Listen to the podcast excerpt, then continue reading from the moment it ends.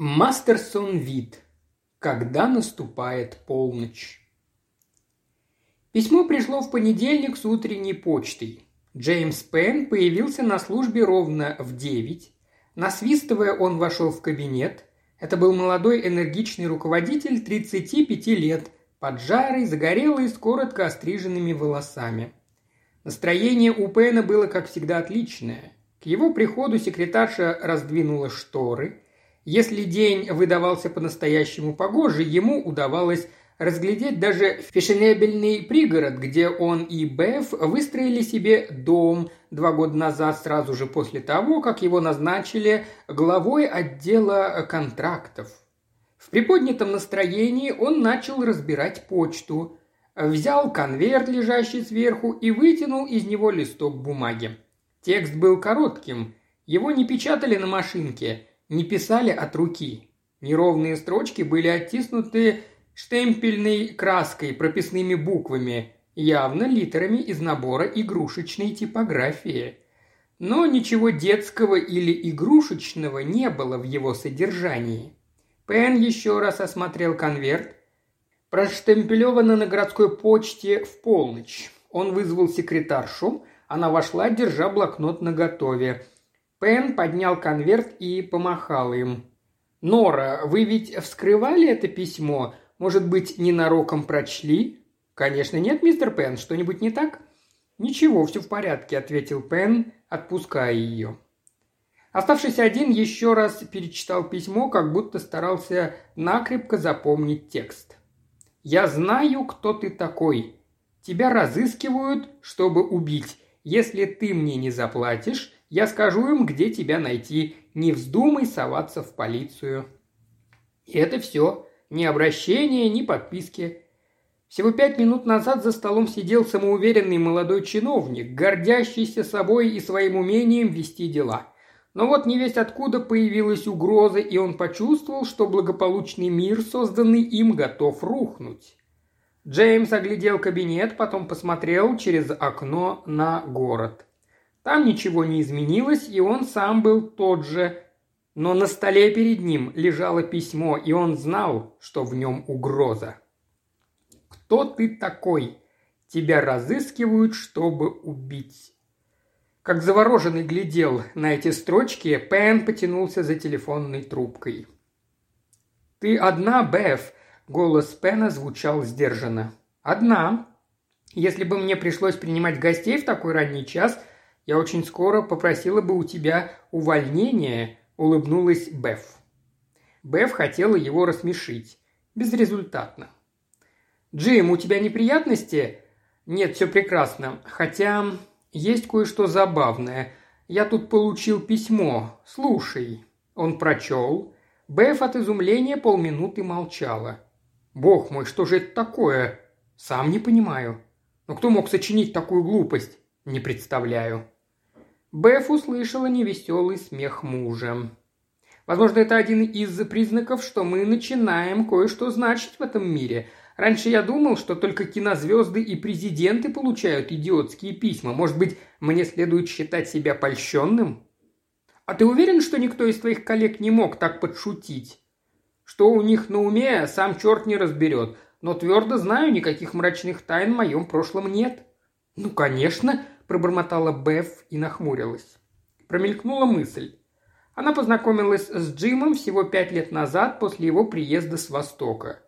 «Ну и чушь лезет мне в голову», она решительно покачала головой. «И, само собой, я уверена, что у меня за спиной ты не закрутил романа с какой-нибудь красоткой. И все же, что ты думаешь делать?» «Передам письмо в полицию. Это по их части. Я думал, надо, чтобы ты знала. Я прошу, пойми, переживать не из-за чего». «Ты правильно поступаешь, Джим», – пробормотала Беф. «Только сразу же звони мне». Отыскав по справочнику номер телефона полицейского участка, Джим какое-то время продолжал созерцать последнюю фразу письма «Не вздумай соваться в полицию». Он глубоко вздохнул и снял телефонную трубку. Гудка не последовало. Нахмурясь, он ударил по рычагу. Мертвое молчание. «Всего минуту назад работал», – подумал Пен и наклонился над столом, чтобы по селектору вызвать секретаршу. Но раздался осторожный стук в дверь, и на пороге появилась Нора. «Мистер Коновер просит вас немедленно подняться к нему».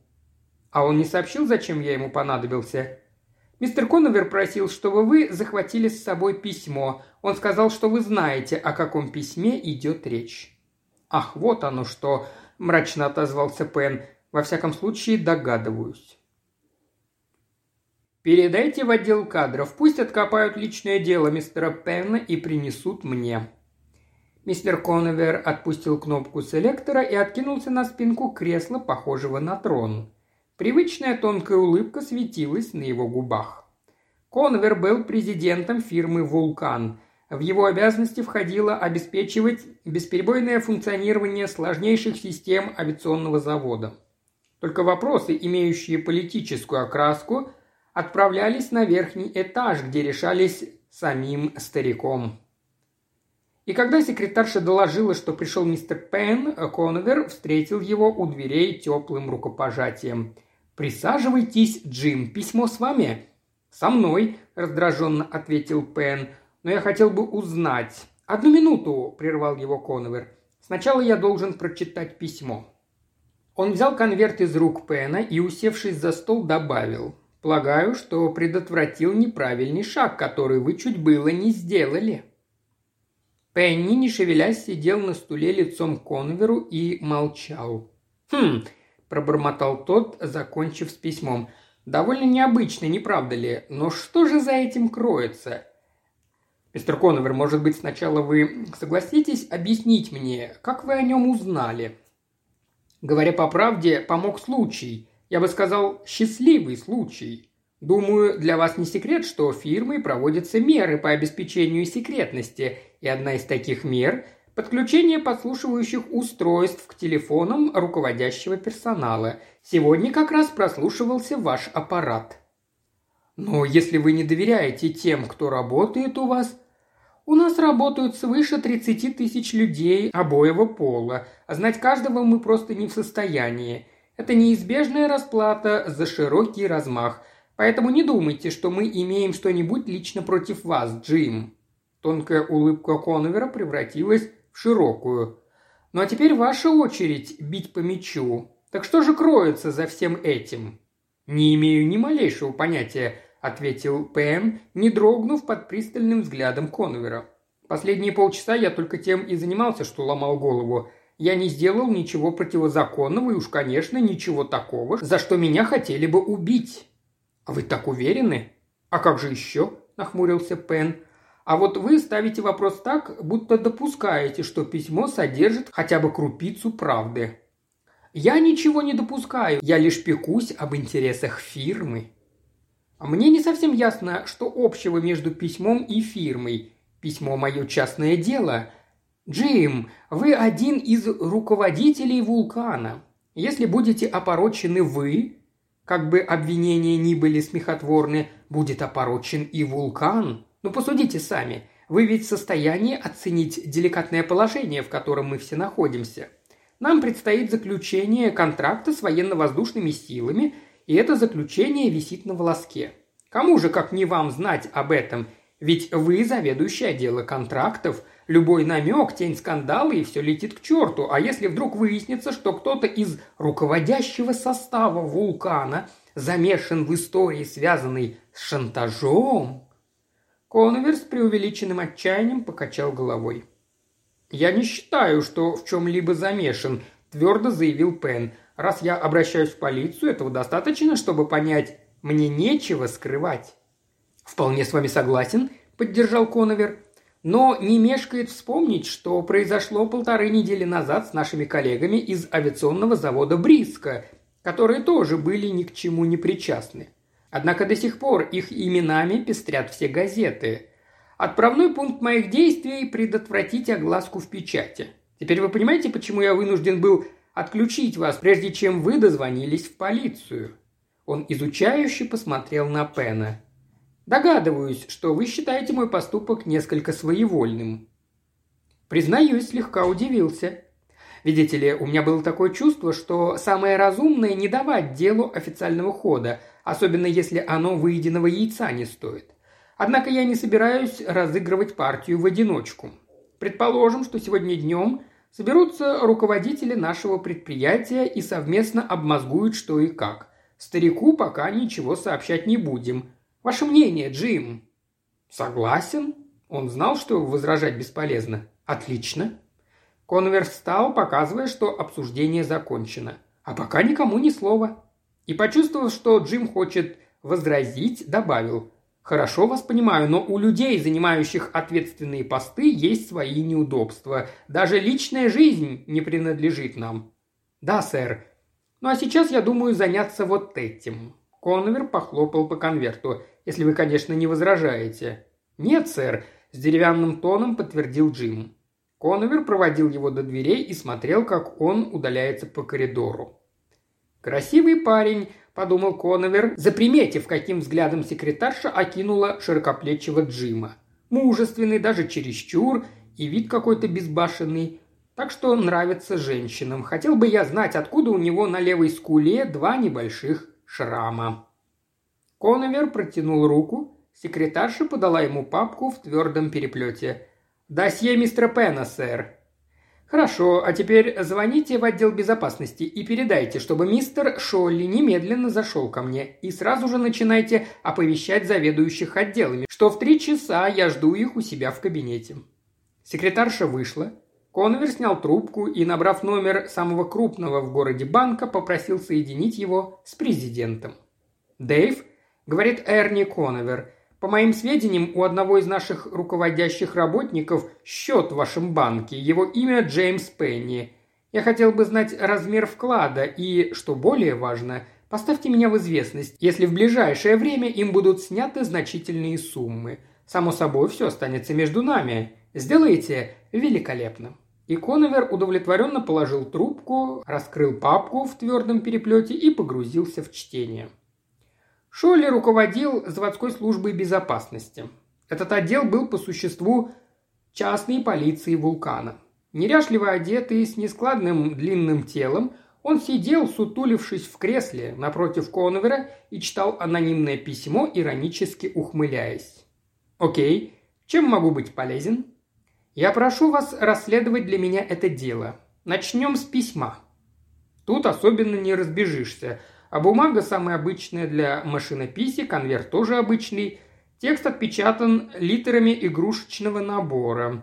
Это проще, чем вырезать слова из газет, да к тому же легче спрятать концы в воду. Но так или иначе, пусть конвертом займутся в лаборатории. Теперь другая сторона вопроса. Джеймс Пен. В самом деле, насколько хорошо мы знаем этого человека? Уж во всяком случае лучше, чем собственная жена, хмыкнул Шолли. Наше досье, мистер Конвер, содержит исчерпывающую информацию. Сведения об интересующем вас человеке я собирал сам. Жена знает Пена всего пять лет. Нас же интересует вся его жизнь с самого начала. Пожалуйста, Шолли раскрыл папку и начал читать вслух. Джеймс Пен. Родился в Чикаго, штат Иллинойс. Родители скончались. Посещал начальную среднюю школу в Чикаго, окончил Иллинойский университет, имеет степень бакалавра административного управления, три года служил в военно-воздушных силах, уволен в запас в чине лейтенанта, работал в компании Bendix специалистом по правительственным договорам, затем у Макдоналла, экспертом по производительности труда, поселился в Калифорнии пять лет назад. Я и сам умею читать, – раздраженно перебил его Коновер. «Необходимо еще раз перепроверить мельчайшие факты его биографии, по возможности скрытным. Поскольку заниматься этим придется вам, меня интересует ваше мнение, стоит ли установить наблюдение за Пеном. Негласное, конечно, так, общий надзор, пока не выясним нашу позицию. Надеюсь, мы понимаем друг друга?» «Мне непонятно только одно», – Шолли поднялся – Поручается ли мне очистить Пена от подозрений или наоборот? Коновер с достоинством ответил. Вы обязаны узнать правду. Это значительно затруднит расследование, иронически заметил Шолли. Коновер открыл совещание драматическим жестом, высоко подняв утреннюю газету. Один из заголовков на первой странице, набранных крупным шрифтом, гласил «Расследование убийства профессионального игрока зашло в тупик». Вы все следили за этим делом, джентльмены, но я хочу освежить вашу память. Мы имеем дело с трагедией ни в чем не повинного человека, случайно замешанного в эту историю. В третьей колонке вы найдете название авиазавода «Бриско». Почему? Просто потому, что один из директоров этого завода, а именно Вейн Александр, принимал у себя дома некоего мистера Гамила, и в пятницу на прошлой неделе его гость был убит. Итак, Бриско оказался для газетчиков козлом отпущения, хотя, конечно, компания не ведет никаких дел с отбросами общества. Александр тоже ничего не имеет общего с ними, возразил Пен. Я хорошо знаю его, большинство здесь присутствующих принадлежит к тому же загородному клубу, что и он. Убитый не был гангстером, просто профессиональным игроком из Невады, где игра считается законным бизнесом – и я случайно знаю, что Александр даже не подозревал, чем занимается его гость. Они обсуждали проблемы, связанные с недвижимым имуществом.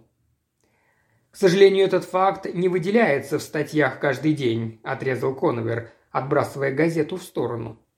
«Моя точка зрения, мы не можем допустить, чтобы подобное произошло с вулканом. Имея это в виду, я хочу, чтобы вы все познакомились с письмом, которое Джим получил сегодня утром. Хотя Джим знал заранее, что так должно было произойти, его охватило острейшее замешательство, когда он увидел, что письмо пошло по кругу. Приоткрылась частица его личной жизни, и на минуту ему показалось, что он предстал перед чужими людьми почти голым. Неловкость чувствовали все. Одни, прочитав письмо, с недоуменной улыбкой посматривали на Пена – Другие старательно отводили глаза. «Разрешите мне сказать», – начал Пен, и голос его прозвучал громче, чем ему бы хотелось. «Поскольку письмо предано огласке, я должен объясниться. Короче, я не знаю, о чем письмо, я в таком же полном неведении, как и вы». Один из заведующих пробормотал. «Мы знаем, Джим». Я переворошил все прошлое, день за днем, пытаясь вспомнить, что же я такое натворил. Пен оглядел присутствующих и пришел к выводу, нет ничего, абсолютно ничего такого, за что меня хотели бы убить. Клянусь. Значит, ваш брак счастливее, чем мой, пошутил Вудро, старший инженер. Коновер позволил разрядить напряжение только на секунду. Я думаю, что выражу мнение всех присутствующих, если скажу, что мы верим вам, Джим, верим на сто процентов. Однако это не решает проблемы, а вопрос следующий. Как мы поступим с письмом? Полицию поставили в известность? Нет, решительно возразил Коновер. Джим и я решили, что сообщить в полицию значит придать это прискорбное происшествие огласке, что не принесет нам ничего хорошего при переговорах с правительством. Конечно, если джентльмены думают по-другому. Все посмотрели на Пена. Пен нерешительно кивнул. Преподнося свое единоличное решение как совместное, Коновер представил вопрос так, что Джим не мог не согласиться или должен был объявить, что вице-президент солгал. Я предложил передать расследование этого непонятного случая нашему отделу безопасности», – сказал Коновер. «Шолли достаточно компетентен в таких вопросах. Он бывший офицер полиции и в то же время никакого риска. Как вы на это смотрите?» Никто не возражал. «Благодарю за помощь, господа». Сгрузившись в лифте, заведующие отделами спустились на свой этаж. Они сразу же рассыпались по кабинетам, и только Вудро задержался, чтобы перекинуться несколькими словами с Пеном. «Да плюнь ты, не обращай внимания. Какой-то псих пошутил, а ты переживаешь. Только одно для меня загадка. Почему ты сразу рассказал обо всем Коноверу? «Ничего я ему не говорил, он нечаянно подслушал», – зло сказал Пен. «Вот оно что!» – протянул Вудро и быстро оглядел пустой коридор. «В прошлый уикенд я получил заманчивое предложение от одной фирмы. Думаешь, согласится?» Принимая во внимание некоторые обстоятельства, боюсь, что не рискну дать отрицательный ответ. Оркестр загородного клуба играл только по уикендам. Обедали же в клубе каждый день. Поэтому к услугам любителей потанцевать был автоматический проигрыватель, стоящий в комнате под названием «Сансуси». В этот вечер одной из десяти-одиннадцати пар, танцующих в этой комнате, были Беф и Джим. «Почему бы тебе не успокоиться?» – спросила Беф, когда они вернулись за столик. «А ты все еще ломаешь голову над письмом». «Да, мне нечего сказать. Было бы куда проще, если бы мог признаться тебе, что на самом деле я взломщик сейфа или задушил свою первую жену, но я рассказал тебе все. Тогда почему же ты встревожен?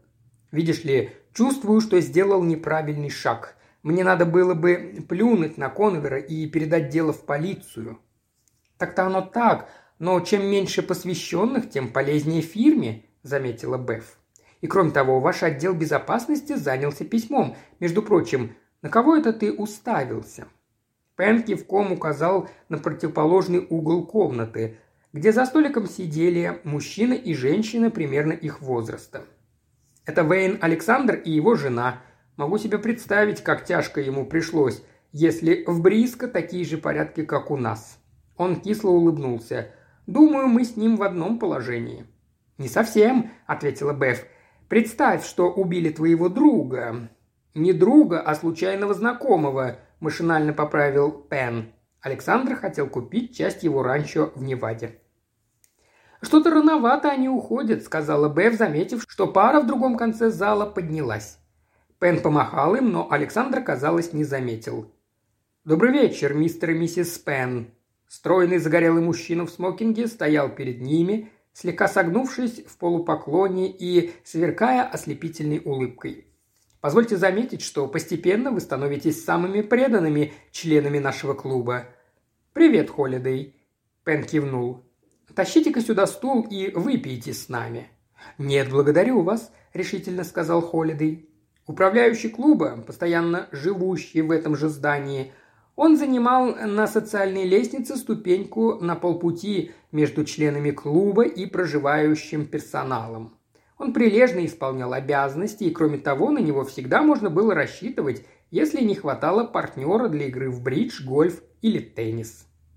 В эту минуту подошел официант и сообщил, что управляющего просит к телефону. Холидей откланялся. Беф смотрела ему вслед. «Интересно все-таки», – протянула она, – «почему Холидей так привлекает всех?» «Ну, «Потому что у этого парня имеется не только обаяние, но и хорошая голова на плечах». Пен резко отодвинул стул. «Ну, идем домой?» Он взял Беф под руку, и тогда она жалобно попросила. «Джим, пожалуйста, не замыкайся в себе, я боюсь твоего молчания». Мне не дает покоя одна мысль. Помнишь, в письме у меня требуют деньги, но не сказано сколько, когда и где. Как ты думаешь, о чем это говорит?» «Это значит, что будет второе письмо», – подумав, ответила Беф. «Верно», – подтвердил Пен. «Вот о чем я размышлял целый вечер, когда придет письмо номер два». Клифф Холидей запер дверь кабинета на ключ и только тогда взял трубку. Холидей слушает. На другом конце провода откликнулся мужской голос. «Я только что приехал. Когда мы можем встретиться?» «Освобожусь не раньше полуночи», – ответил Холидей. «Тот, кто вас интересует, находится сейчас в клубе. Я только что говорил с ним. Уверен, он не подозревает, что узнан». Человек на другом конце провода глухо хохотнул. «Это не имеет никакого значения. Он бегает от нас уже пять лет. Сейчас его время истекло». «Смотрите, не наделайте ошибок». «Я никогда не делаю ошибок», – ответил человек. Это непозволительная роскошь при моей профессии. Пока Пен загонял машину в гараж, Бэв пошла к дому, чтобы отпереть его. Пен как раз опускал дверь гаража, когда услышал, что Бэв зовет его. Голос ее звучал так жалобно, что Пен все бросил и кинулся к ней. И, замерев в страхе, увидел, что было в руках у жены. «Конверт подсунули под дверь», – нервно объяснила Беф. «Давай сюда», – приказал Джим. Тот же дешевый конверт, та же неряшливая печать, его имя на конверте. Единственное отличие от первого послания – ни марки, ни почтового штемпеля. Доставлено лично. Пен старательно вглядывался в темную улицу и не видел ничего необычного. Хотя и не мог отделаться от странного чувства, что за ним наблюдают. «Пойдем в дом», – сказал он. «Ты собираешься вскрыть письмо?» – спросила Бэв, глядя, как Джим мечется по комнате, занавешивая окна. «Конечно. Но сначала устроим, чтобы за нами не подглядывали». Пен надорвал конверт и вынул листок бумаги. «Приходи в штопор к часу ночи, без посторонних, если хочешь жить». Бэв стиснула его ладонь. «Что это значит?» «Не знаю». «Но что такое штопор?» Похоже на название бара. Пен кинулся в прихожую, схватил с телефонного стола справочник. Через несколько секунд он уже показывал жене отмеченную строчку. «Но это на другом конце города». «Верно». Пен посмотрел на часы. «Время у меня еще есть». «Но ехать опасно. Может быть, еще опаснее не ехать». Пен обнял жену. «Тогда я еду с тобой». «Ничего лучше я бы и желать не мог», – медленно проговорил Пен. «Но видишь ли, в письме сказано, чтобы я явился один». Без пятнадцати час он был у входа в штопор, оказавшийся третьеразрядным баром, который приютился среди невзрачных конторских строений. Тускло освещенный зал был почти пустым. За стойкой на высоких табуретах сидели трое мужчин и одна женщина. Бармен отрешенно полировал стаканы. Джим спросил виски с содовой и выбрал столик рядом с проигрывателем. Еле видимый в полумраке, он уставился на входную дверь и стал ждать. «Ничего не будете записывать?» – спросил Холидей. «Я запоминаю», – ответил мужчина. Стул, на котором пристроился Холидей, был единственным в крошечном номере, поэтому хозяин сидел на кровати, скрестив ноги, как Будда. Правда, у Будды не было усов ниточкой. Приезжий зарегистрировался в отеле под именем Джорджа Турджина, одного из многих имен, которыми пользовался в деловых поездках. Расскажите мне о нем все, что знаете». Так вот, Райхо сейчас живет под именем Джеймса Пена, занимает ответственный пост в заводе «Вулкан», у него красивая жена, коттедж, ему пришлось основательно потрудиться, чтобы так надежно укрыться. «Вы же его узнали?» – заметил Турджин. «Не сразу. Я знал Пена пять лет, с тех пор, как стал управляющим клубом. Но мне никогда не приходило в голову, что он не тот, за кого себя выдает. И никогда не думал, что он на самом деле Райха. Но когда был убит Гамил, я начал кое о чем догадываться. И вот я позвонил моему приятелю в Лас-Вегас и попросил его предупредить тех, кому это интересно. Холидей улыбнулся. «Я, знаете ли, убежден, что надо оказывать небольшие услуги. Это окупается». Туржин согласно кивнул головой и подтвердил. Мои хозяева и раньше знали, что Райха здесь. Гамел звонил им в тот день, когда был убит, но Гамел не назвал имя, под которым скрывается Райха. Вы значительно упростили мою задачу. «Но хочу предупредить», — сказал Холидей, — «что Райха я видел всего разок-другой, в Чикаго, и это было давно, восемь лет назад. Я бы не хотел, чтобы вы целиком полагались на меня». «То есть вы не уверены, что Пен и Райха одно лицо?» Уверен, но не до конца. Он что-то такое сотворил с внешностью, кажется, слегка изменил прическу, но я уже говорил вам, что мало его знал. Вот почему мы вызвали сюда из Фриско одну дамочку, Айлен Менке. Она очень хорошо знала Райха, лучше некуда. Толстые губы Турджина растянулись в подобие улыбки. «Она уже здесь?» Турджин вытащил из жилетного кармана часы. Самолет приземлился 20 минут назад. Скоро она будет звонить. Самое время пошевелить мозгами и придумать, как их свести, чтобы она его не увидела, а он бы ее не заметил.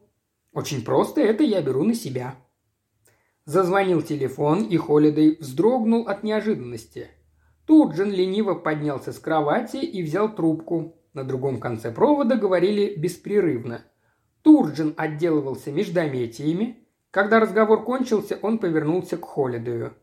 Звонила Айлен Менке. Она остановилась в отеле Риджвей под чужим именем. Готова приступить к работе, как только вы все устроите.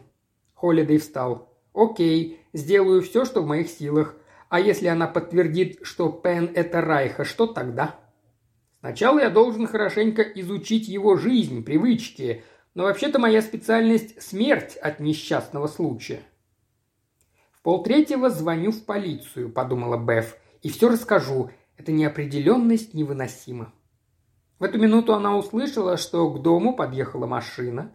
Она выбежала и увидела мужа. Вид у него был измученный. «Ничего не произошло», – сказал он, – «ложная тревога. Я просидел в этом паршивом баре до самого закрытия, ко мне никто не подошел. И я не увидел ни одного знакомого лица».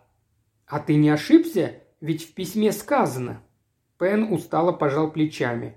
«Не исключено, что этого человека что-то вспугнуло. А может быть, за мной просто наблюдали». «Выпьешь что-нибудь? Ты совсем измотался. Ничего сейчас не хочу, только спать». Беф тоже падала от усталости, но уснуть не могла и, лежа в постели, размышляла, уставившись в потолок, и лицо ее горело от стыда за собственные мысли. Подозрения, которые она легко разгоняла при дневном свете, ночью в полумраке спальни приобретали неоспоримую доказательность. А что, если Джим рассказал не всю правду? Что-то слишком уж долго его не было. Не встретил ли он в баре кого-нибудь из его прошлой жизни? Пен, лежащий рядом, беспокойно метался во сне. На следующее утро Пен раньше, чем обычно, появился в отделе контрактов, заранее готовый встретить любую неожиданность. К своему удивлению он обнаружил, что на столе ничего не было. Он позвонил секретарше. «Разве почта еще не пришла?» «Нет», — ответила Нора. «То есть да, но ничего важного не было, и я...» Тут она замялась, и мгновение спустя уже стояла в дверях кабинета. Нора закрыла дверь, прислонилась к ней и зарыдала. «Я не могу пойти на это», – различил Пен сквозь всхлипы. «Я всегда старалась сделать все как можно лучше, но когда речь идет о том, чтобы шпионить за собственным начальником, а мне наплевать, что приказывает мистер Коновер». Она достала из кармана юбки пачку писем. «Я должна была отнести на просмотр мистеру Коноверу до того, как вы их увидите. Пен взял пачку из ее дрожащих рук. Письмо, о котором он думал с таким ужасом, лежало сверху. Опущено в почтовом отделении в центре города. На штемпеле стояло время 1 час 25 минут. Пен распечатал конверт. «Я предупреждал, никаких посторонних. Берегись, рискуешь жизнью». Нора беспокойно наблюдала за ним. «Я даже не вскрывала его, мистер Пен. Он успокаивающе погладил ее по плечу. «Спасибо, что все рассказали. Думаю, мне надо самому поговорить с мистером Коновером». Поднимаясь в лифте на пятый этаж, Пен подавлял желание добраться до глотки Коновера. Силой ничего не решить. Он мог добиться своего более мягкими способами. Джим вошел к Коноверу, не постучавшись. И в удивлении застыл. Коновер стоял у стола, закрывая крышку небольшой продолговатой коробке. На крышке с надписью «Игрушечная типография» был нарисован мальчик, трудолюбиво печатающий миниатюрную газету. «Ну и напугали вы меня, Джим», — сказал Коновер. «Что ж, это нас как-то сближает». Пен медленно подошел к столу. «Интересно, где вы достали эту штуку?» «Отдел безопасности купил. Сравнивали шрифты. Кажется, одинаковые, но, боюсь, нам это ничего не дает. Такие наборы продаются где угодно. Кстати, почему вы так рано?» Коновер спрятал коробку в стол. Пен протянул второе анонимное письмо и рассказал подробности, с ним связанные. «Я от этого вовсе не в восторге, Джим», – недовольно сказал Коновер. «Зачем вы пошли туда, не предупредив нас? Вы поступили опрометчиво. Я, пожалуй, соглашусь с вами, но совсем по другой причине. И Пен протянул Конверу третье письмо, полученное только что. Обратите внимание на время, когда оно отправлено. Тому, кто писал письмо, невозможно было к часу приехать в штопор, уехать оттуда, потом отпечатать письмо и успеть опустить его в почтовый ящик в начале второго. «Да, несколько странно», — согласился Коновер. «Нет, совсем не странно, если предположить, что истинная цель этих посланий не шантаж, а запугивание. Знаете ли вы, что это такое? Просидеть глухой ночью в незнакомом баре целый час, трястись от страха, ожидая неизвестно чего. «И все-таки вы не должны были ехать туда», – решительно возразил Коновер. «Вы ставите под удар нечто большее, чем собственное душевное спокойствие». «Я хочу докопаться до истины. И разве мы все не хотим того же?» «Хотим, но действовать надо осмотрительно». Коновер внимательно вглядывался в Пена. «Почему я раньше не замечал этих шрамов у вас на лице, Джим?» «Получил еще в армии», – коротко пояснил Пен. «Можете связаться с Вашингтоном. Об этом записано в послужном списке». «Вряд ли в этом будет нужда», – усмехнулся Коновер. «И не надо быть таким чувствительным, Джим». «Постараюсь», – сказал Джим и пошел к двери, но, не дойдя до нее, вернулся. «Да, совсем забыл. Я решил повысить жалование своей секретарше. Она так старательно выполняет обязанности. Вы не поверите, прихожу я сегодня на работу немного раньше, чем обычно, а она уже разбирает почту». Коновер довольно долго смотрел на Джима, потом пробормотал. «Вполне вас понимаю, подобную преданность надо вознаграждать». «Другого я от вас и не ожидал услышать», – дружески улыбнувшись, ответил Пен. Одержав маленькую победу над Конвером, Джим почувствовал себя увереннее. Он с головой ушел в работу, но когда зазвонил телефон, страх вернулся к нему. Он снял трубку и облегченно вздохнул, услышав голос Клива Холидея. «Мистер Пен, меня беспокоит состояние вашего поля для игры в гольф, а именно четырнадцатая площадка». «Что там такое?» – немедленно отозвался Джим. «Кажется, ее надо заново обложить дерном. Приближается соревнование, и вы назначены главным судьей. Полагаю, что надо осмотреть поле заранее». «Ну что ж, хорошо, я смогу выбраться в обеденный перерыв. В час вас устроит?» «Вполне», – сказал Холидей и добавил. «Позвольте дать вам совет. Оставьте машину на углу бульвара Рос и пройдите прямо по полю к четырнадцатой площадке, так ближе». «Отлично. Встретимся в час». Пен осмотрел четырнадцатую площадку и вернулся к машине, оставленной на улице. Сердитый гудок автомобиля заставил его резко повернуться. За рулем сидела Беф. Пен побежал к ней, радостно улыбаясь. «Привет, дорогая», – сказал он, распахивая дверцу. «Вот так сюрприз». Она улыбнулась в ответ, но несколько напряженно. «Действительно милый сюрприз, но не уверена, что приятный». «Что случилось?» «Я сама хотела бы знать». Она избегала его взгляда и, опустив голову, нервно чертила пальцем закорючки на приборной доске. «Видишь ли, Джим, мы всегда доверяли друг другу. Я верила тебе, ты мне. Даже и сейчас я не могу представить, что у тебя роман». «Беф, что ты говоришь?» – воскликнул он. «А как же это называется? Ты назначаешь своей приятельнице встречу в этих кустах». «Какой приятельнице? Что ты несешь?» – побледнел Пен. Он обхватил ее застывшие плечи и хорошенько встряхнул, заставив поднять лицо. «Послушай, я не знаю, в чем ты меня подозреваешь, но клянусь, что приехал сюда для того, чтобы осмотреть поле и...» «Конечно», — согласилась Беф, — «и эта женщина осматривала поле вместе с тобой». «Какая женщина?» – недоуменно переспросил Пен. «Платиновая блондинка, мой милый», – отчеканила Беф в меховом пальто. Она вышла из кустов за секунду до тебя. Не трудись искать ее, она уехала в такси. И не тряси меня за плечи, пожалуйста». Он резко спросил, «Ты что, мне не веришь? А ты надеялся на это?» «По крайней мере, так было раньше, ты ведь моя жена». Она увидела его глаза, и отчуждение ее начало таять. «Я люблю тебя, Джим, и не понимаю, почему так все отчаянно перепуталось за последние дни. Эти письма и все остальное... Ну, успокойся. Он поцеловал ее. Я все понимаю. Понимаешь? Беф подняла глаза. Мне так стыдно за тебя. Ты знаешь, почему я здесь? Я следила за тобой, вот что. Сначала я решила заехать на завод, хотела сделать тебе приятное. Мы могли бы вместе пообедать. Подъехав, увидела, что ты садишься в машину и решила шпионить за тобой. Ну разве это не низко? Думаю, что мы оба просто не можем вести себя нормально при таких обстоятельствах», – размышлял Пен, пристально глядя на поле. Беф, конечно, не запомнила номер такси. Пен подумал вслух. «Кому это, интересно, понадобилось следить за мной? Жаль, что я не видел ту женщину. Ночью в штопоре никакой блондинки не было. А может быть, ее-то и имел в виду мой приятель, когда писал, что я привел за собой хвост?» «Джим, мы должны что-то сделать. Я боюсь». «Не бойся.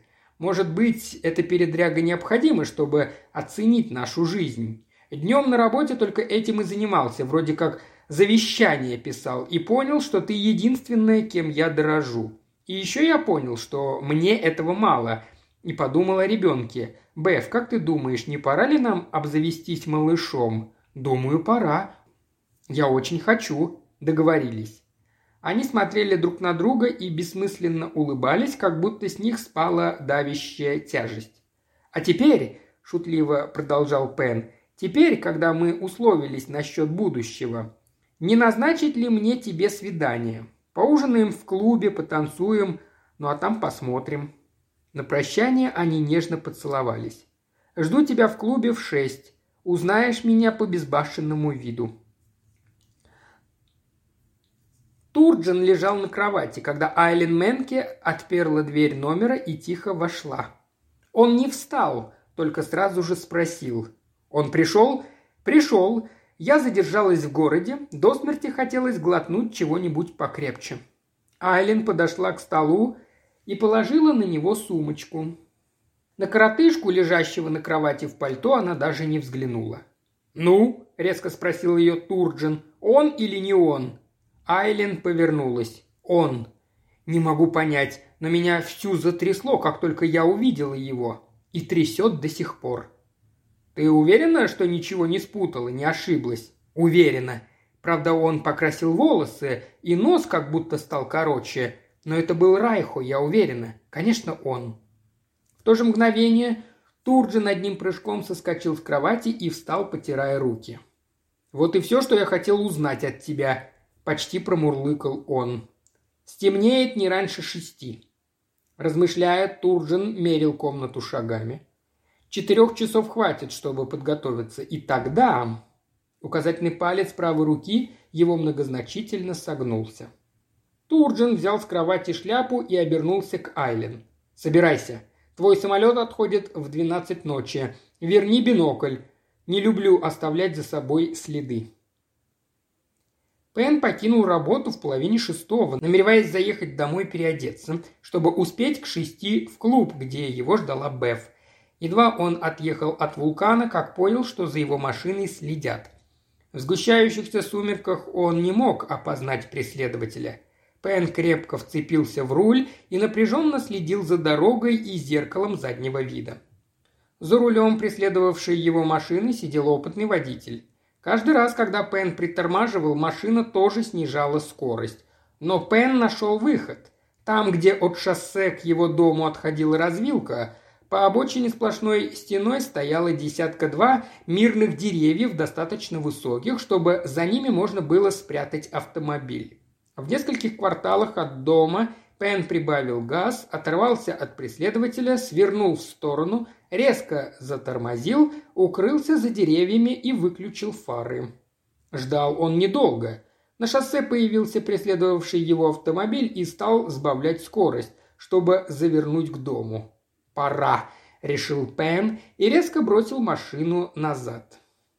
Прежде чем смолкли ляск и скрежет, Пен выскочил из своей машины и подбежал к преследователю. Из-за ветрового стекла на него насмешливо глядело худое лицо Шолли. «Окей», – пробормотал Пен при виде начальника секретной службы вулкана. «Кто будет извиняться, вы или я?» «А, забудем эту маленькую неприятность», – ответил Шолли, ничуть не смущаясь. «Я выполнял приказ мистера Конвера». «Очень на него похоже. Ладно, вы свое сделали. Теперь убирайтесь». Пен повернулся и пошел к своей машине. Но когда он вылез у гаража, то обнаружил Шолли на площадке перед домом. «Что вам еще от меня надо?» «Хотелось бы поговорить». «Некогда мне с вами разговаривать», – жестко огрызнулся Пен, отпирая дверь. И бросил через плечо. «Я тороплюсь в клуб, там меня ждет жена. Не забудьте доложить это Коноверу». «Что вы за него беспокоитесь?» – проворчал Шолли – и хотя Пен его не приглашал, вошел в дом следом за хозяином. «Уютное у вас гнездышко. Где вы прячете выпивку?» «Вы сыщик, ищите сами». Пен ушел в спальню и стал переодеваться. Шоли появился там со стаканом виски в руках. «Почему вы ходите за мной по пятам?» – раздраженно спросил Пен. «Профессиональное любопытство. Между прочим, как вы обнаружили, что я стою у вас за спиной? Ведь я хожу бесшумно, видимо, старею. Вполне возможно. А скорее всего, это письма довели меня до того, что я то и дело оглядываюсь. Признайтесь, это вы устроили мне днем преследование на клубном поле для гольфа. Я действительно висел у вас на хвосте, но как раз перед клубом у меня спустила камера, и пока я возился, потерял вас». Шолли встал и подошел к зеркалу, чтобы видеть Пена. «Послушайте, Пен, вы вправе кипятиться сколько вам будет угодно, но не забывайте, что мы все действуем заодно, мы не враги. Заткнитесь, Шолли, вы человек Коновера. Я работаю для вулкана, а не для Коновера. Если вам интересно, могу добавить, что я не в восторге от действий Коновера. Неужели вас волнуют вопросы морали? Э, кто говорит о морали? Я имею в виду точку зрения профессионала. Конвер чертовски неправ, сосредоточив все внимание на вас. Не вы, а тот тип, который стряпал письма. Вот кого следует удостоить внимания. Если только не вы их сами писали, в таком случае я пас, а Конвер – самое хитрое бестие, каких я только встречал.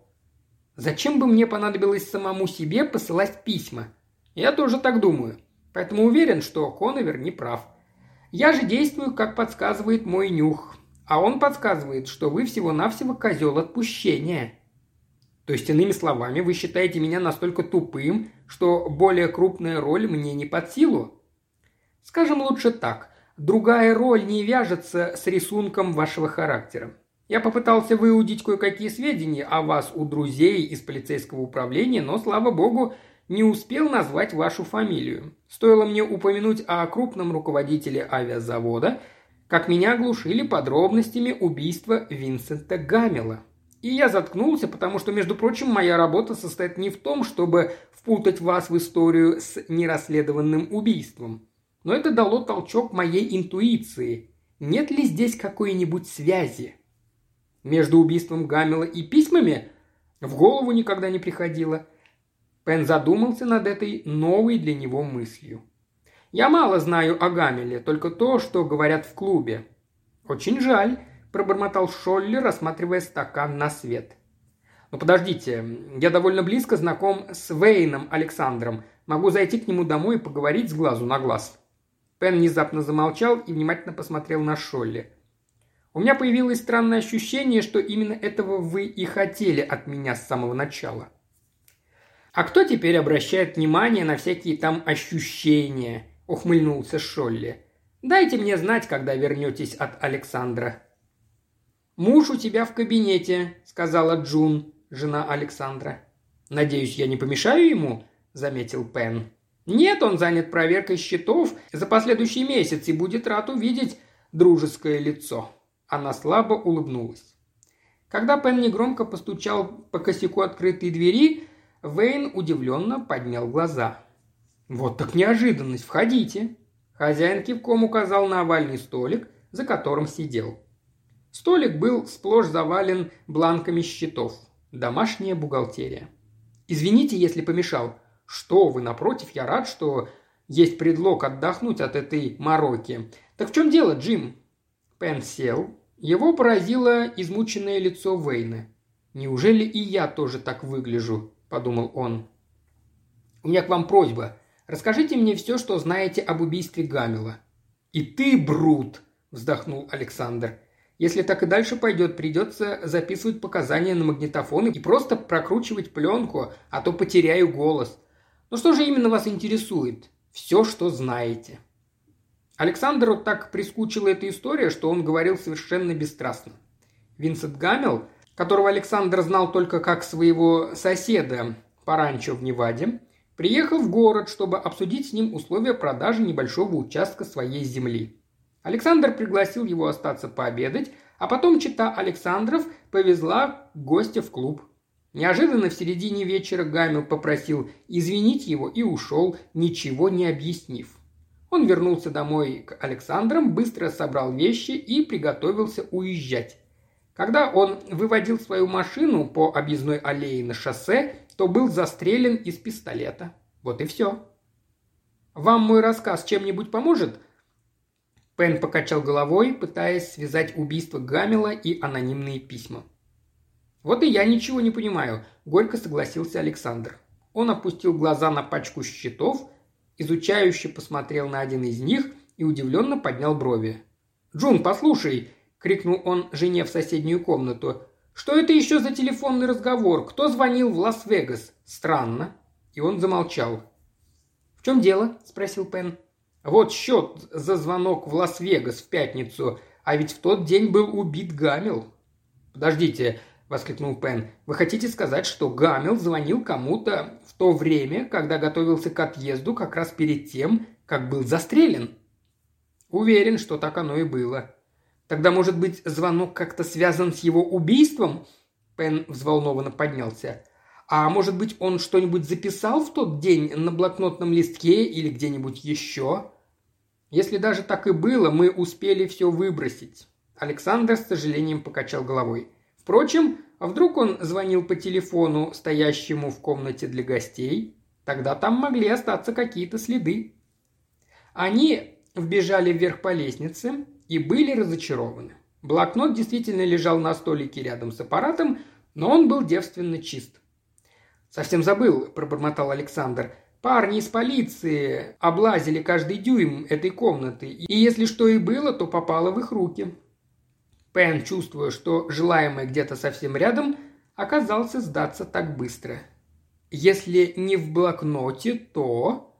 Он рывком схватил телефонный справочник – Хотя выпущен тот был недавно, всего четыре месяца назад, на обложке его уже не было живого места. Дюжина записей, имена, номера и бессмысленные закорючки. Пен показал обложку Александру. «Выглядит как обычно», – проворчал Александр и помрачнел. «Хотя, если внимательно приглядеться, вот этот почерк мне как будто не знаком».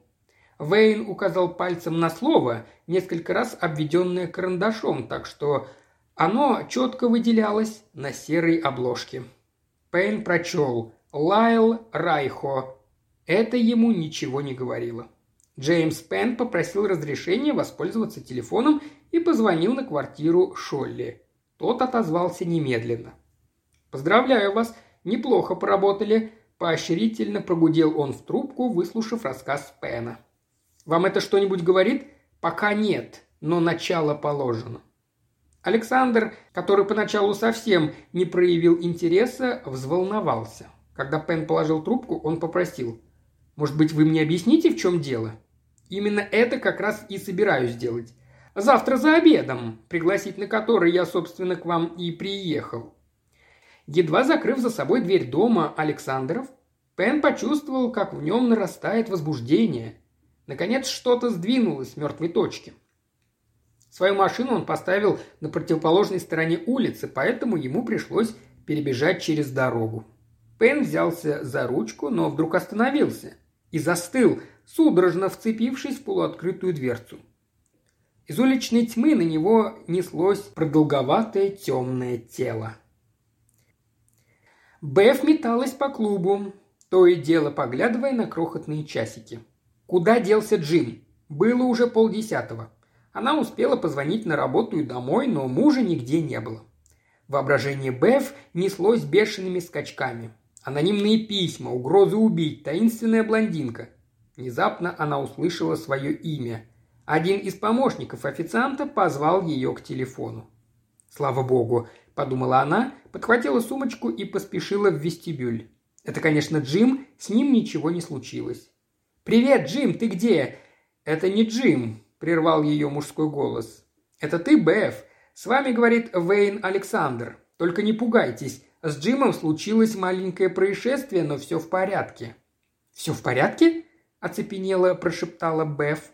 Трубка выскользнула из руки, затянутой в перчатку, и Беф рухнула на ковер, потеряв сознание. Какой-то полоумный недоносок в своем драндулете на всей скорости врезался в его машину как раз перед моим домом продолжал объяснять Александр. Но Джим успел вскочить на капот своего автомобиля, иначе бы его в смятку раздавило. Он попросил меня позвонить вам, Беф. Вы слушаете, Беф? Десять минут спустя, когда Пен появился в клубе, жена его уже настолько пришла в себя, что попросила не вызывать врача. Беф была уверена, что во врачебной помощи больше нуждается ее муж. На скуле у него багровел здоровенный кровоподтек. Когда они оказались в уютной безопасности своей гостиной, Беф немедленно потребовала. «Звони в полицию. Сейчас же.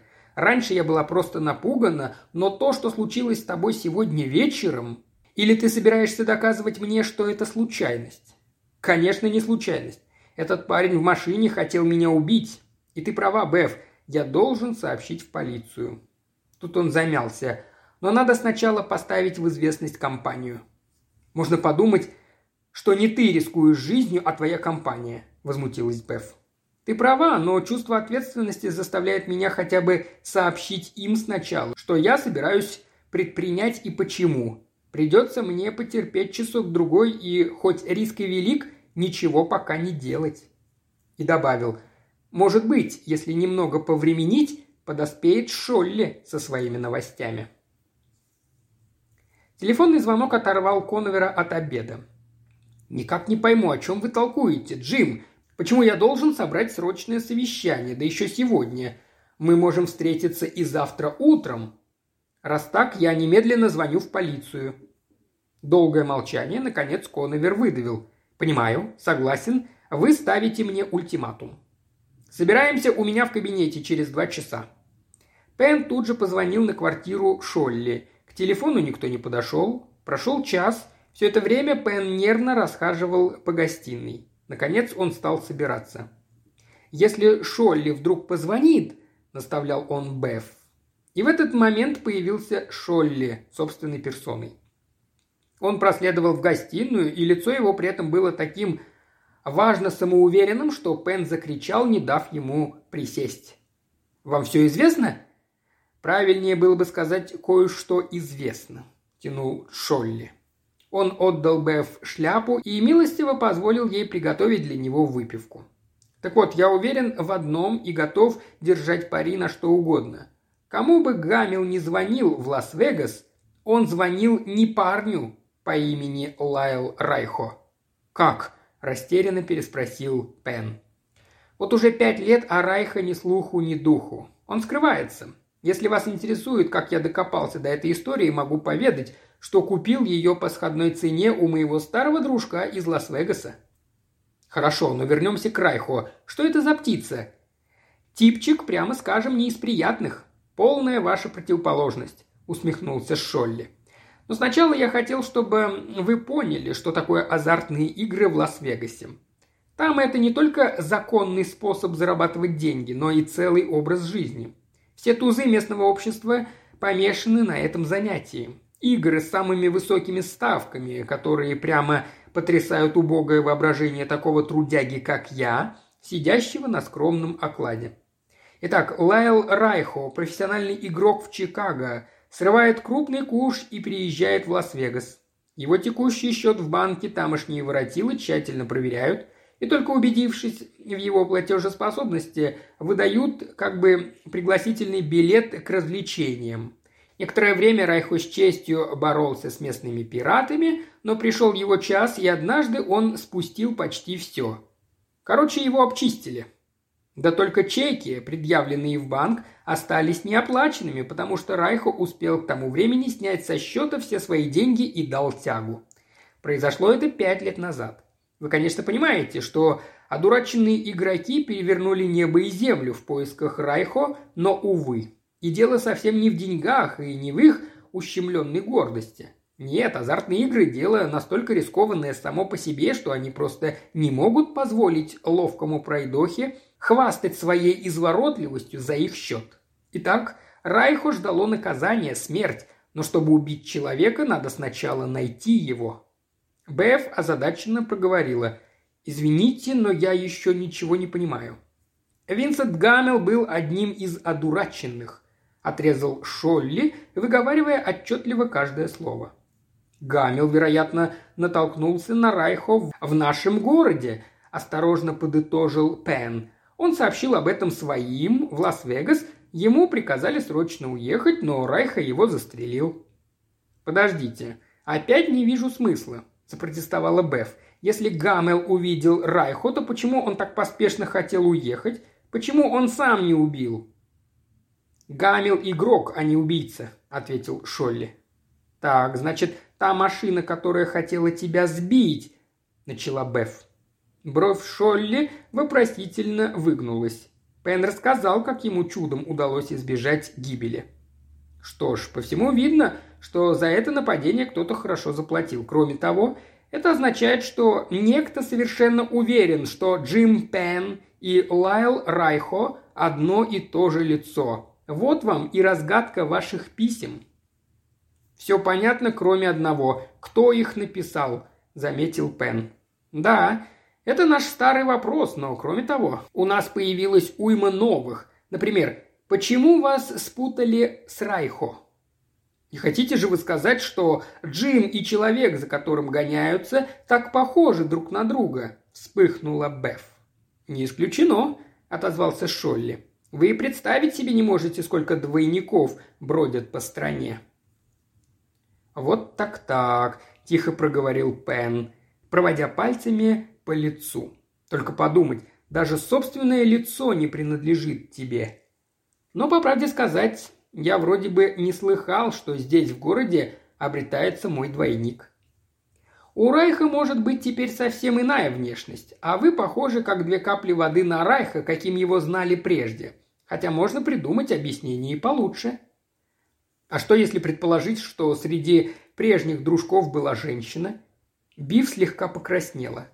Видите ли, я случайно остановила машину около поля для гольфа и увидела платиновую блондинку. «Стойте!» – мрачно помрачнел Шолли. «У Райхо в Лас-Вегасе была подружка, ее звали Айлен Менке, и тоже блондинка». «Кстати, вы должны знать», – сказал Пен, – «я собираюсь пойти в полицию». «Идите, пожалуйста, но советую еще немного подождать. Может быть, нам посчастливится сделать игру? Сыграем втроем, вы, я и бывшая любовница Райха. И мы выиграем, если только...» «Если только?» – переспросил Пен. «Если только вы не настоящий Лайл Райхо», – заключил Шолли. «Но в таком случае мне самое время убираться отсюда, и немедленно».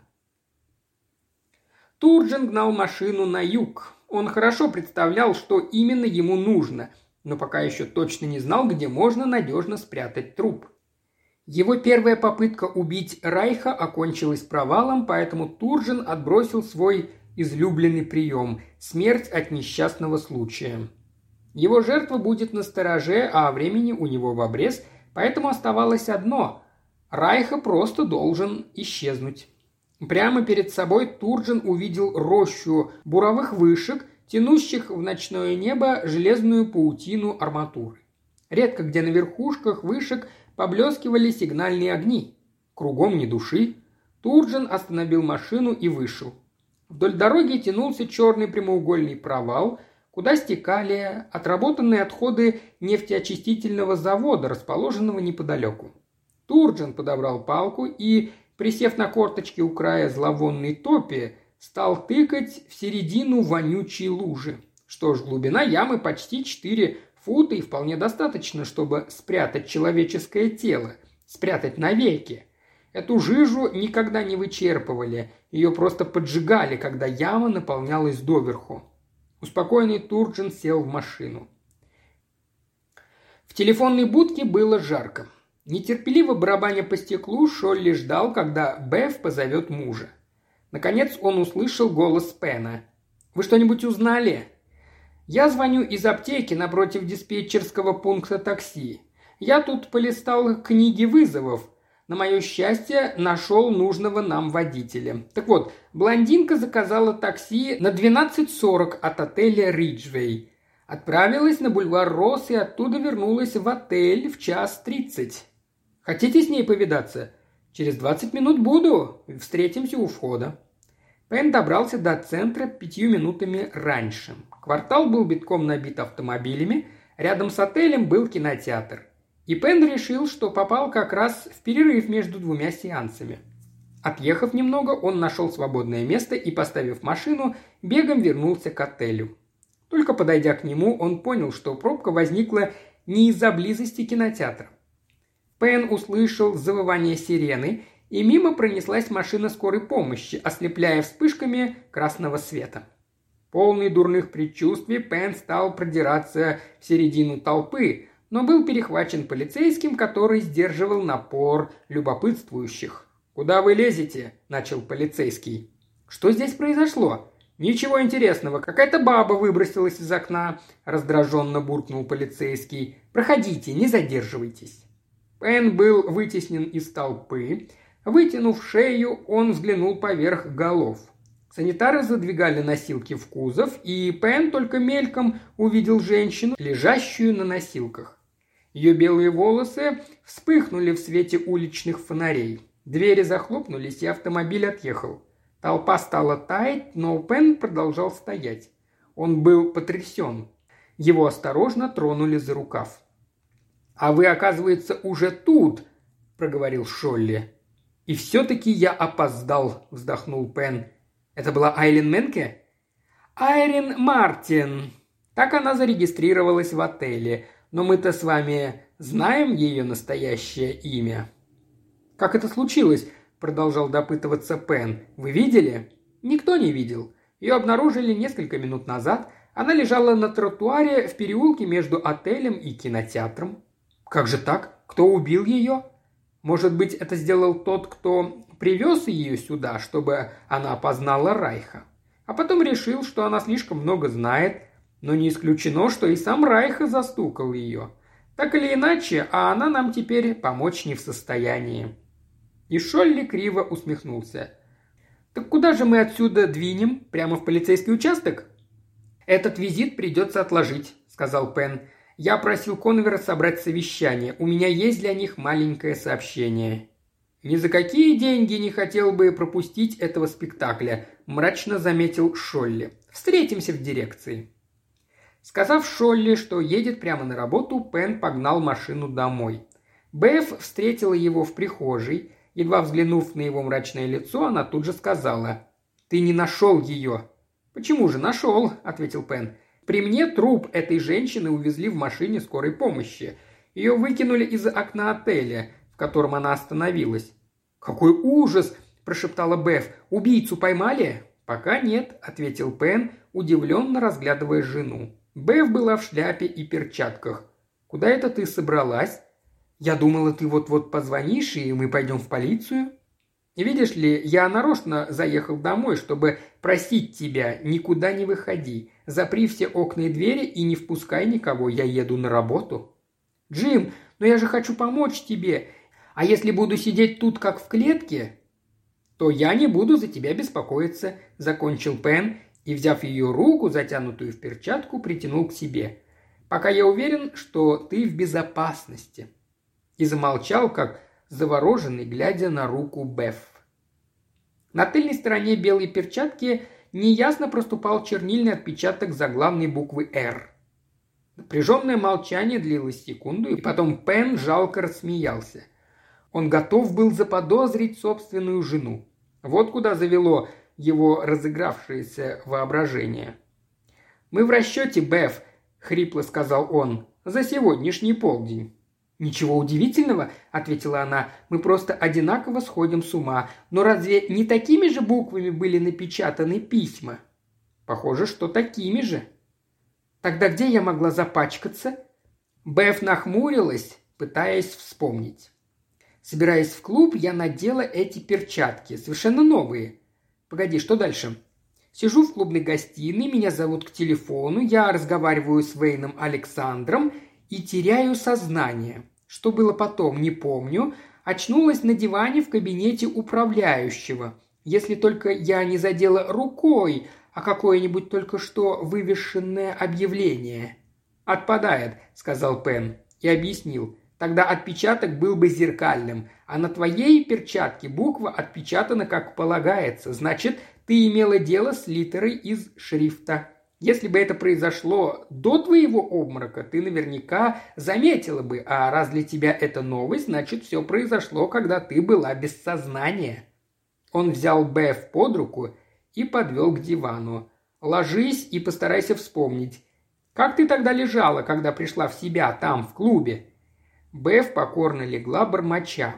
«Нет, не могу вспомнить». «Неважно», – перебил Пен и, хмурясь, наклонился к ней. «Теперь предположим, что одна из литер, литера «Р», например, выпала из коробки и затерялась. Она могла лежать на ковре рядом с диваном или застрять среди диванных подушек, и ты могла прижаться рукой к штампу. «Понимаю», но ты можешь объяснить, каким образом в кабинете заведующего клубом очутился детский печатный набор? Я-то не могу, процедил Пен, а вот управляющий, надеюсь, сможет. Ну, мне пора.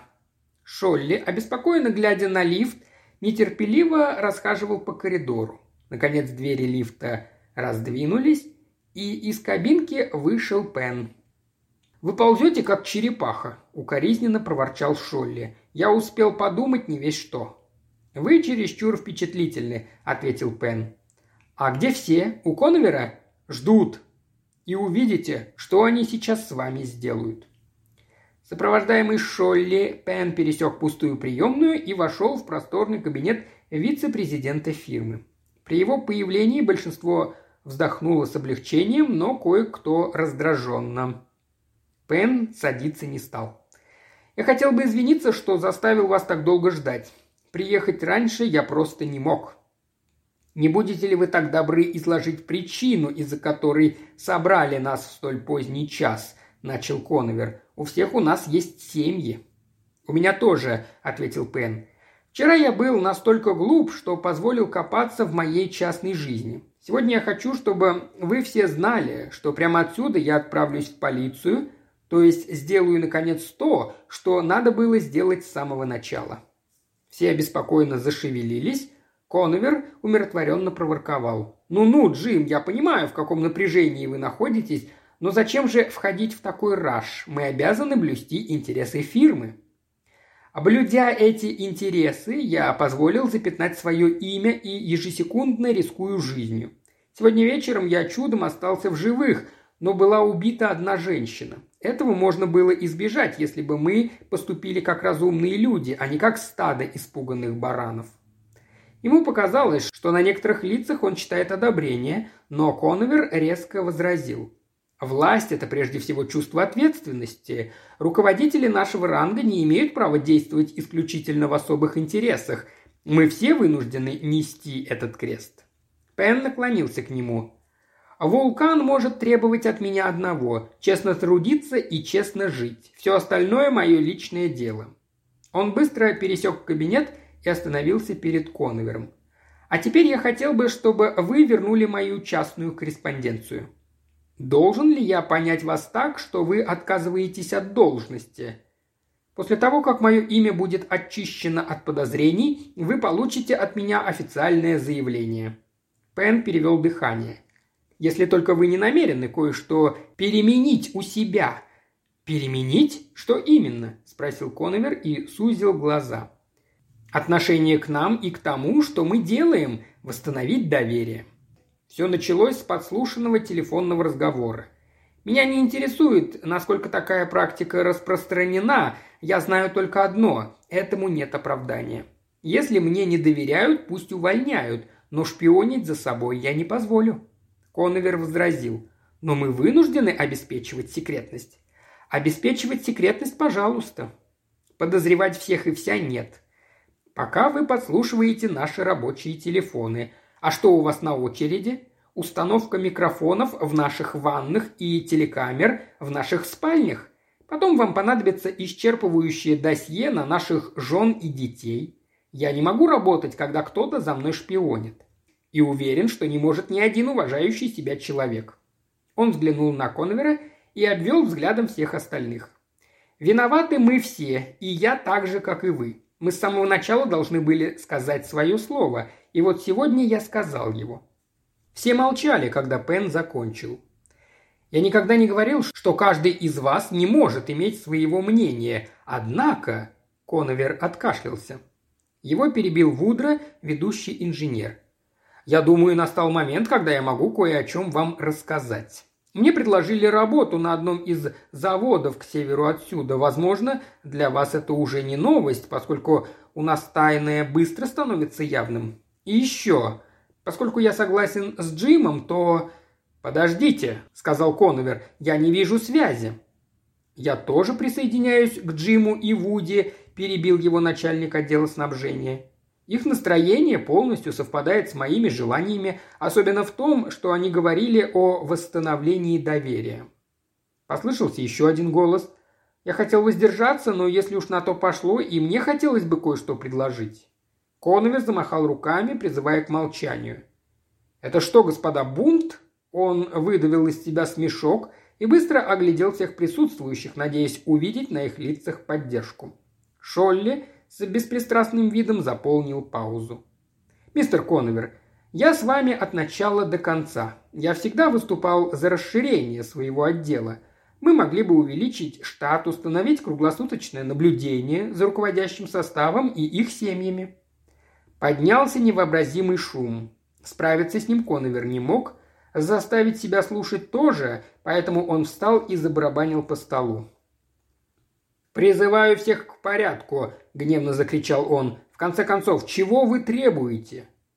«Джим все объяснил», – заявил Вудро. «Служба безопасности должна перестроиться, а поскольку вопрос это серьезный, я предлагаю перенести его обсуждение в кабинет этажом выше, пойти прямо к старику».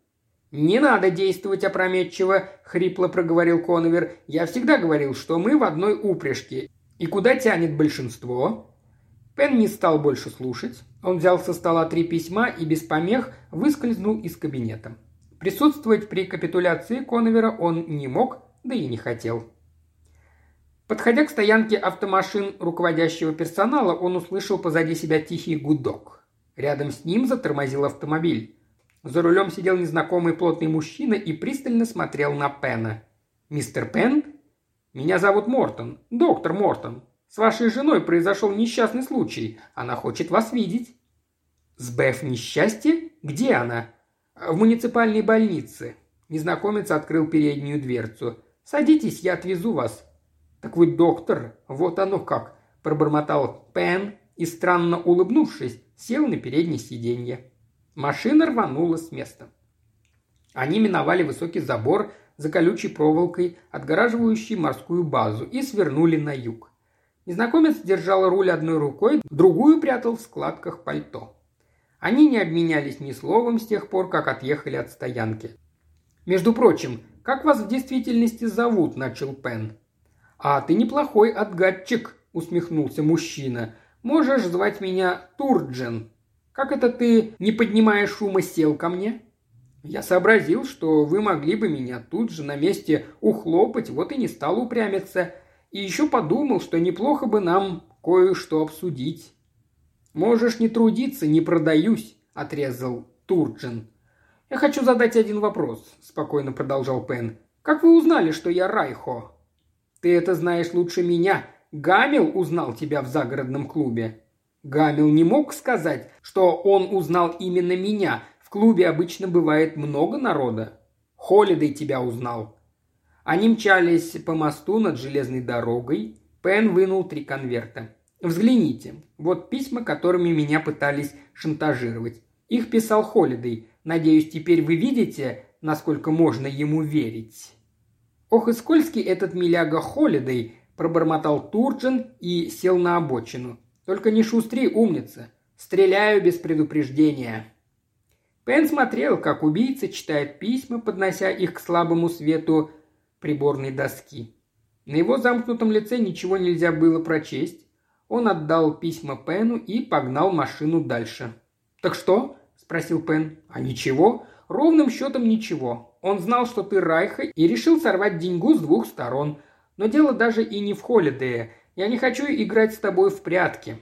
Все равно ты у меня в руках. Так вот, в городе была Айлин Менке и указала на тебя. Попробуй только сказать, что и она могла ошибиться. Могла, да еще как. Вы что, не знаете, что она убита?» Турджин весь подобрался. «Нет», – пробормотал он медленно, как бы раздумывая, – «этого я не знал». Райха выбросил ее из окна отеля. «Не я, а подлинный Райха». «А ты и есть Райха. Айлен сказала мне об этом, когда увидела тебя днем на поле для гольфа. И вообще, заткнешься ты или нет?» Пен замолчал. Он смотрел в окно на мерцающие волны залива. Машина мчалась по крутой дуге, проходящей у самой воды. Страха Пен не чувствовал, только усталость и ощущение того, что попал в западню. Может, прав Шолли, и у него есть двойник? Может, это одна из тех мрачных игр, которые разыгрывает жизнь? И вот теперь он умрет просто потому, что похож на другого, незнакомого ему человека. Да и маловероятно, чтобы все трое одинаково ошиблись. Гамил, Холлидей и Айлен Менке. И все-таки думай, думай. Пен, разогнувшись, выпрямился с такой силой, что ощутил ствол пистолета, упертый ему в бок. «Стоп!» – закричал Пен, обращаясь больше к себе, чем к Турджину. «Айлен видела меня на поле. Один единственный раз?» «Да, только один раз. Этого вполне достаточно. Она узнала тебя, Райхо». «Но дело в том, что на поле нас было двое. Двое, вы понимаете? Так откуда же вы взяли, что она узнала именно меня, а не того другого?» «Кого другого? О ком ты говоришь?» «О настоящем Райха, о том, кто теперь живет под именем Клифф Холидей». «А ты, парень, видать, не в себе», – с издевкой произнес Турджин. «Нет, вы выслушайте меня», – возбужденно продолжал Пен. Холидей приехал в город, откуда неизвестно, тогда же, когда и я, то есть пять лет назад. Предположим, что он и есть Райха. В городе он подыскивает себе надежное убежище и живет, не опасаясь быть узнанным. И вот как снег на голову в клубе однажды вечером появляется Гамел и узнает его. Райха видит, как Гамел поспешно уходит, при этом он так торопится, что Райха понимает, он узнан, но пока еще не разоблачен. Райха отправляется вслед за Гамелом и убивает его, но Гамел успел сообщить в Лас-Вегас, где скрывается их беглый должник. Турджин не сказал ничего, но погнал машину быстрее. Слушайте дальше. Холидей понимает, что над ним нависла опасность, но у него есть еще шанс выиграть. Никто не знает, под каким именем скрывается Райха. У него два пути. Или снова бежать, или подставить кого-нибудь вместо себя. Не забудьте, что он азартный игрок. Если он сможет принять участие в охоте, направить охотников по ложному следу, убедить друзей из Лас-Вегаса, что они наконец-то покончили с Райха, он будет жить, ничего не опасаясь, до конца своих дней. Райха не ищет большого внешнего сходства, но нужный ему человек должен удовлетворять определенным условиям. Быть членом клуба, ровесником Райха, прожить в Калифорнии пять лет и тому подобное. Мне чудовищно не повезло. Я подходил ко всем этим условиям. Турджин по-прежнему хранил молчание. Они приближались к роще нефтяных вышек. Неужели не ясно? Холидей обыграл одно обстоятельство, сложившееся для него чертовски удачно. В Лас-Вегасе он пробыл всего несколько недель, и по существу мало кто из тамошней публики его хорошо знал. Он был уверен, что никто из профессиональных игроков не приедет сюда, чтобы лично свести с ним счеты. Нет, эти люди обычно подсылают наемного убийцу, а в том, что этот оплаченный гангстер не знает его, у Райха не было никакого сомнения. Единственное, что могло подвести Райха, это человек, которого пошлют сюда, чтобы опознать его. И вот приезжает Айлен Менке. Тогда Райха устроил так, чтобы Айлен Менке могла увидеть на площадке сразу двоих. Он все время ставил на то, что вы в любом случае будете уверены, что Айлен укажет на меня, в то время как она опознала именно Холидея. И, как видите, он не ошибся.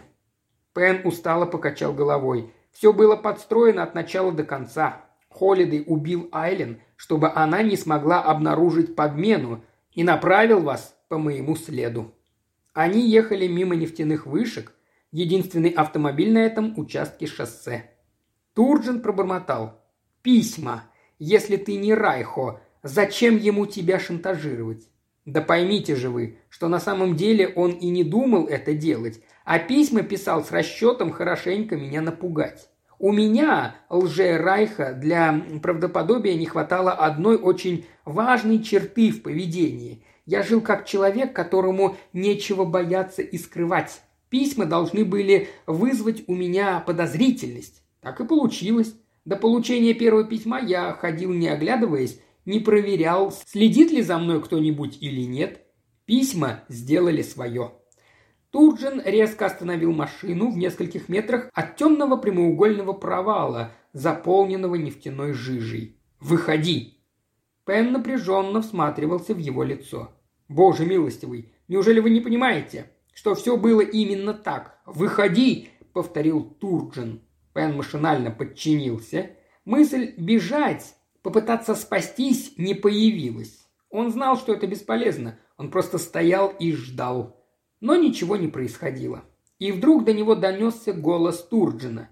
«Обратно тебе придется добираться пешком. Очень жаль, но мне надо срочно быть в другом месте, чтобы уладить одно дельце».